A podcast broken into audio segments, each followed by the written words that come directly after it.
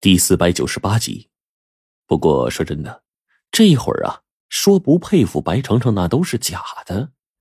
我也不知道这丫头到底哪儿来的勇气，竟然能在那样的一个情况下，居然先冲上去想了这么个主意，并且成功的把那神秘女人给糊弄过去了。要知道啊，这女人十有八九就是禁忌六合，那可是一头禁忌呀。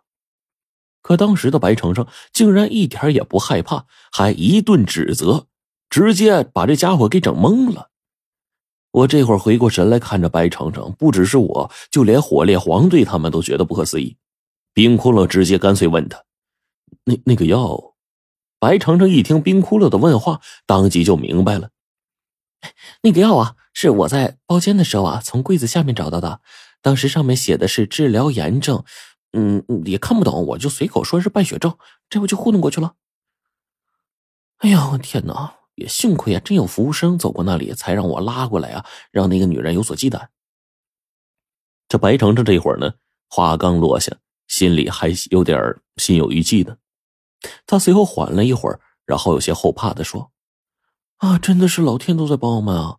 不然，如果不是那边有服务生经过，这神秘女人肯定会直接对咱们动手。我想，她肯定不想把事情闹大，然后让人察觉到。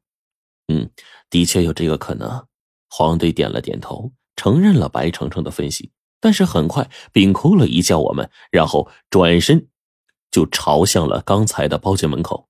这会儿一看到门外的情景，我们就会心的笑了。在几个安保人员的帮助下，黄琼有气无力的从里面拖了出来。随后，神秘女人四处寻找着什么，仿佛是在找着我们的踪影。这会儿，这女的也咬牙切齿的，可以看得出来，已经是到了暴跳如雷的边缘了。如果这会儿要是能找到我们，只怕真能找个没人的地方把我们几个给活剥了呀！终于在一阵无奈之间，女人远远的叫了一辆车，随后带着黄琼不见了身影了。黄队在这个时候呢，急忙把车牌号给记下来，然后呼叫龙王帮忙跟踪。到这时候，我们才终于啊松了口气了。在那个包间里转悠了这么久，那真是又冷又饿，尤其是我跟冰骷髅蹲在卫生间，那真叫一个难受啊！现在总算是能好好的喘一口气了。哎呦，这大白天的，四面人多，那女的呀，就没没有找出我们来。哎，但是这次之后，她肯定有所警觉了，也也不用来找我们了。呃，毕竟她现在肯定知道了，我们肯定会去找她，对吧？哎，火烈这一次呀，可终于分析到点子上了。是啊，下次再见面，说不定这女人呢会给我们下个什么套呢？黄队叹了口气，然后接着说。咱们得想个办法把那女人逼出来，然后找个克制他的办法。我就不信他真的无懈可击。只要一旦找到他的软肋，我相信一定会有办法的。黄队呢，这会儿一面提议，一面脑子里就思索起来。我们先是找个地方吃饭。哎，说真的，我是北方人，这二十来年呢，在北方待惯了，现在来南方这边吃东西，还有些不适应。也幸亏啊，这里有家乡人开的饭馆。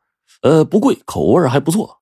这顿饭，黄队要了个雅间我们就在这雅间当中寻思着后面的计划，同时呢，也等着饭菜。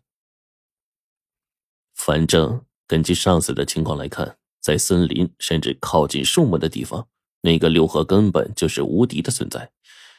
奶奶跟朱雀联手都不是他的对手，可想而知啊。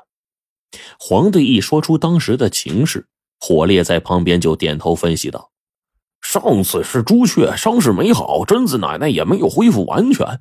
哎，你想想，朱雀已经落单了，被六合差点击杀了，受了重伤。那在这样的情况下，败给六合也不是什么大事啊。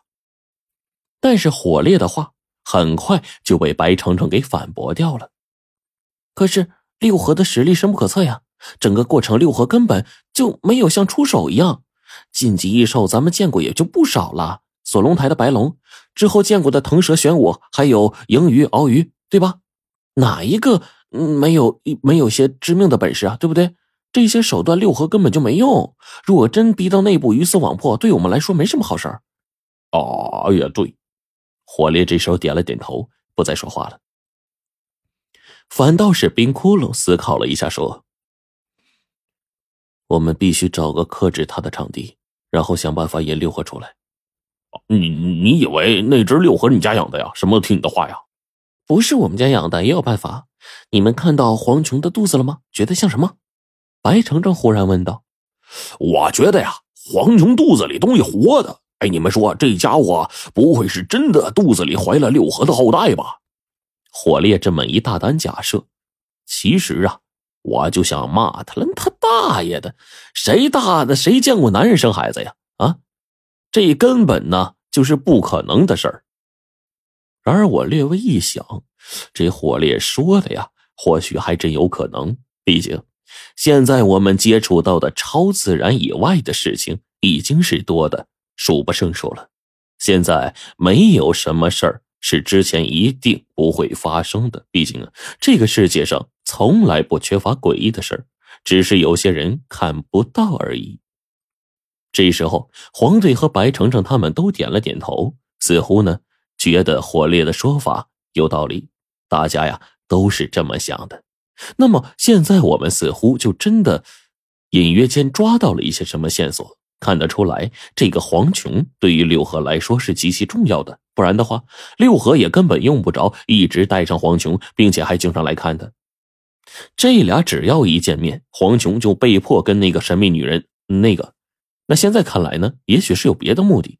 以这神秘女人的身份和诱惑力，毫不犹豫的说，她根本就不缺男人，尤其是不缺长得帅的男人。可现在为了一个额头长包、丑的不行的黄琼。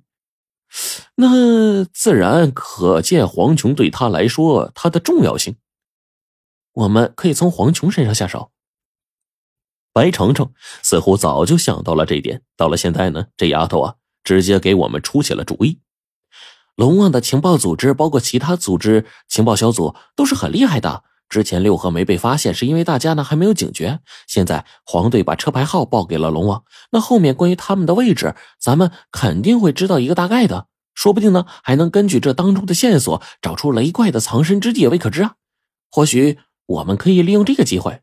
你是说